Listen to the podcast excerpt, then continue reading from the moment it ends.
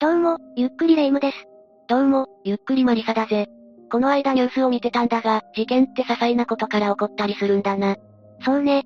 ちょっとした口論とかで始まることもあるし、ちょっとした悪口を根に持ってたとか色々あるわね。そうみたいだな。あんまり恨みを買わないように気をつけないといけないんだぜ。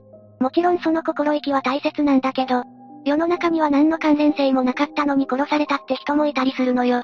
え、それって元から一切のつながりも縁もなかったのにってことか？ええそれじゃあ今回は広島県で起こった廿日市女子高生殺人事件について話していくわ。それでは、ゆっくりしていってね。まず事件の概要から話していくわ。この事件が起こったのは2004年10月5日午後3時で、当時高校2年生だった S さんが自宅離れで仮眠していた時に襲われて殺害されたというものよ。離れがあるっていうことはそこそこ大きい家だったのか？しかも、室内で襲われたってことだから外部から誰かが侵入してきたということだよな。犯人については後で説明するけど、その考え方は合ってるわね。ただ詳しい侵入経路や方法については明らかになっていないのよ。犯行の模倣を防ぐためかもしれないんだけどね。確かに真似されたらまずいよな。この事件が発覚したのは、被害者である S さんの悲鳴を聞いた祖母と次女が駆けつけたからで、この時、階段を駆け下りる音も聞いていたみたいよ。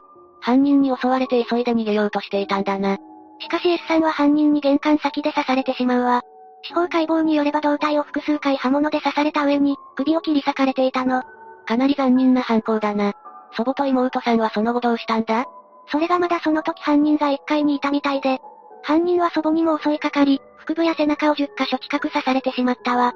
ただ、次女の方はなんとか逃げることができたらしく、裸足のまま30メートル離れた近所の園芸店まで助けを求めに行っているわ。その後はどうなったんだ？二人ともすぐに救急搬送され、祖母はなんとか助かったんだけど、残念ながら S さんは出血多量で亡くなってしまったわ。かなり刃物で刺されてたみたいだし、傷が深いところまで達してたのかもしれないな。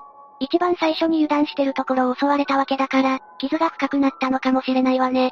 もちろん警察は捜査してくれたんだよな。ええ。ただ目撃証言が祖母と次女の二人しかない上に、S さんに恨みを抱いているであろう人物が特にいなかったことから、捜査は難航してしまったの。犯人は、妹さんが助けを求めに行ってる間に逃げたみたいだが、何か情報とかはないのか？あくまで二人からの目撃証言を元にした情報なんだけど、年齢は二十歳くらい、身長は165センチくらい。がっちりとした体格、目が細くて頬にニキビのような跡。髪を立たせており、若干茶髪、ダンロップ製の運動靴を履いていたらしいわ。うーん。靴はいくらでも履き替えられるし、それ以外の特徴も普通に該当する人がいそうだけどな。そうなのよね。正直こういった特徴を持ってそうな人間って割といると思うのよね。だからなのかもしれないけど、捜査は難航してしまい、犯人は見つからずじまいだったの。とはいえそのまま逃がすわけにはいかないよな。二人も傷つけられて、しかも一人は亡くなってるんだから。もちろん S さんの父親も同じ気持ちだったわ。事件が風化しないようにブログで何度も呼びかけていたのよ。そして2008年3月には、犯人逮捕につながる有力情報の提供者に対して、最高300万円の懸賞金を支払う捜査特別報奨金制度対象事件にもなったの。奨励金が出るほどの事件になったってことは、警察としてもそれだけ重大な事件って認識してたんだな。ええ。そのおかげか、テレビなどの報道機関でも未解決事件として取り上げるようになっていったわ。たまにテレビとかでやってるよな。実際にあれで有力な情報が出て犯人逮捕に繋がったりもするみたいだし、いい流れになってきたな。しかも2010年には、殺人事件における控訴事項が廃止されたわ。これまでは15年が経過すれば時効になっていた殺人事件だったんだけど、それ以降は時効なしになったの。なるべく早く逮捕するのがベストではあるけど、どれだけ時間をかけてでも捜査できるようになったのはいいことだな。とはいえ、すぐに捜査が進展するってことはなかったの。それからも犯人が特定できず、事件は迷宮入りしそうになっていたわ。そういう言い方をするってことは、何か進展があったんだな進展があったのは、2018年4月13日のことだったわ。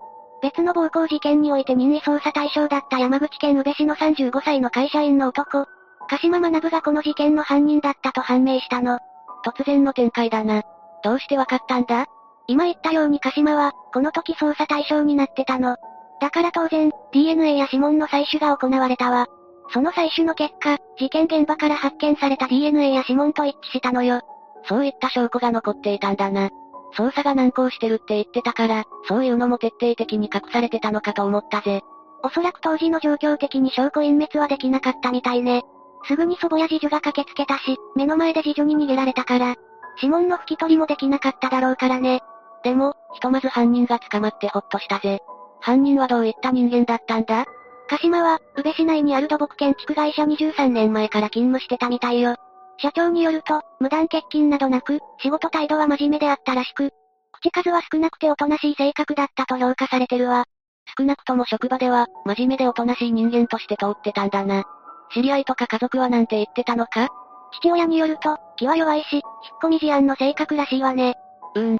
それを聞いた感じだと事件を起こすとは思えない性格だけど、でもそもそも別件で逮捕されていたんだな。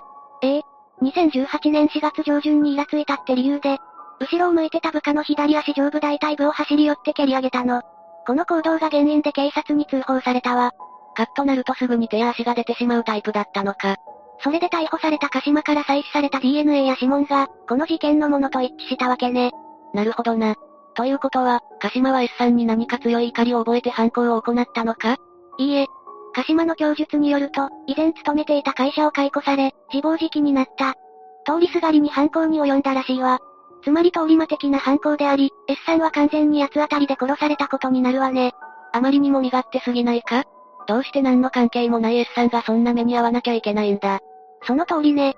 だから当然、そういった部分も裁判をする上で重視されたわ。話を聞いた感じだと上場借用の余地がない犯行だと思うんだが、裁判だとどう判断されたんだ？まず初公判が開かれたのは、2020年3月3日だったわ。すでに例のウイルスが問題になってた時期で、鹿島も法廷にはマスクをつけて現れたみたいね。捕まったのが2018年だったこともあって、裁判もかなり最近だな。鹿島は法廷内での証言や情報などに一切間違いはないと全て認めたみたいよ。ちょっと意外だな。もっとごねるかと思ってたぜ。もう諦めてたのかもしれないわね。広島地検は犯行について、凶器となった折りたたみナイフ自体の殺傷能力は高くないが、被害者の負った傷に照らせば、ためらうことなく多数回、非常に強い力で突き刺した。また致命傷ではないが、S さんの首を切り裂くなど残忍で相当に悪質な対応。自宅でくつろいでいたところを突然襲われた苦痛や恐怖は想像を絶する。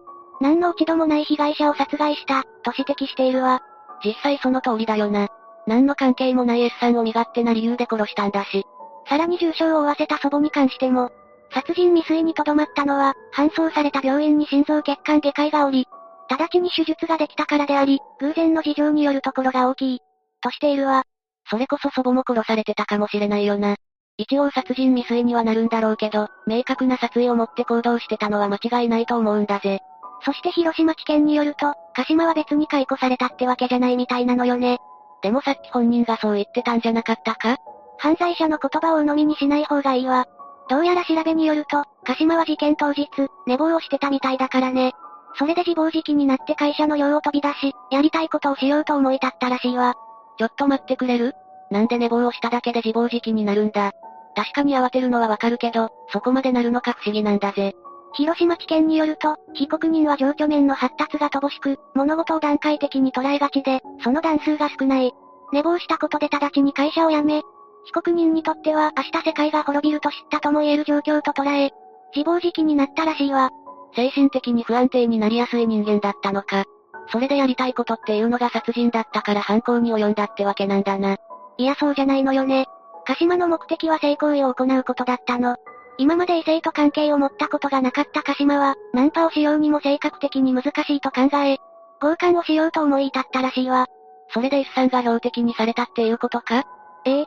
家に帰宅してきた S さんの姿を偶然目撃してターゲットにしたようね。用語のしようがないんだぜ。S さんをターゲットにした鹿島は、鍵が開いていた離れへと侵入し、2階へ上がると、ベッドの上で音楽を聴きながら寝そべっていた S さんへナイフを向けて脅したの。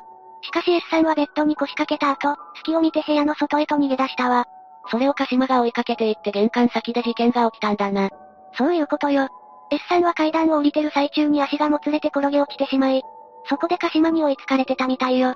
それで2階に連れ戻されそうになったから、抵抗していたところを刺されたようね。そういえばその後で鹿島は逃げたんだよな。どうやって逃げてたんだ？鹿島の供述によるとバイクを使ったらしいわ。事件現場に来る時に乗ってたのもそのバイクだったわ。バイクなら確かに逃げるのに適してるかもしれないな。そのまま県外に出られたら捜査もしにくくなるし。とはいえ、生まれ持った人間性は変えられなかったみたいね。結局別件の事件を起こし、それが原因で捕まったわけだから。そうだな。遅かれ早かれ捕まっていたかもしれないな。鹿島は、弁護側被告人質問の最後に、自分には死刑がふさわしいと思っていると語ったらしいけど、当然死刑にはならなかったわ。自分勝手な犯行だし、遺族からすれば死刑にしてほしいだろうけど、確かにこれで死刑にするには色々と足りないよな。そうなの。死刑にするかどうかの基準には犯罪の性質、犯行の動機、犯行対応、殺害方法の必要性、残虐性、結果の重大性、特に殺害された被害者の数、遺族の被害感情、社会的影響、犯人の年齢、前科、犯行後の情状などがあるの。今回の事件はかなり身勝手なものだけど、この件を死刑にするのは少し難しいのよ。結果としてどんな判決が下されたんだ？鹿島に下されたのは無期懲役よ。死刑になってそれで終わらせるよりは、ずっと自分の罪で苦しませる方が効果的だろうからね。犯行に使ったナイフを処分せずに、宇部市の自宅自室の引き出しの中にずっと隠してたくらいだし。でも遺族の方の気持ちや S さんのことを考えると、なんだか納得できない気持ちもあるんだぜ。以上が廿日市女子高生殺人事件よ。何の関係性もないのに理不尽に標的にされるっていうのが怖いんだぜ。ただ普通に生きてただけなのに、ある日いきなり知らない人間から襲われるんだからな。まさかそんな人間に標的にされてるとは普通は思わないもんね。しかも部屋でくつろいでる時にいきなり入ってきたんだろ？私だったら隙をついて部屋から逃げるってこともできないと思うんだぜ。相手は刃物を持ってたわけだからね。何の拍子に逆上するか分かったもんじゃないし、迂闊に動けないと思うわ。こういうのって防ぐ方法はないのか？今回は離れの鍵が開いてたのが問題だったのかもしれないけど、そもそも他人の敷地に不法侵入してくる奴がいるとは思わないからね。それにその時は助かっても、諦めずにまた来るかもしれないから、難しいところよね。こういう犯罪を未然に防げればいいんだろうけど、なかなかそうはいかないんだな。これに関しては各々で気をつけるしかないと思うわ。戸締まりはしっかりして、不審な車や人間を見かけたら用心することね。そうだな。普段見かけない顔を近所で見たりしたら気をつけるようにするぜ。というわけで、今回は、廿日市女子高生殺人事件について紹介したわ。それでは、次回もゆっくりしていってね。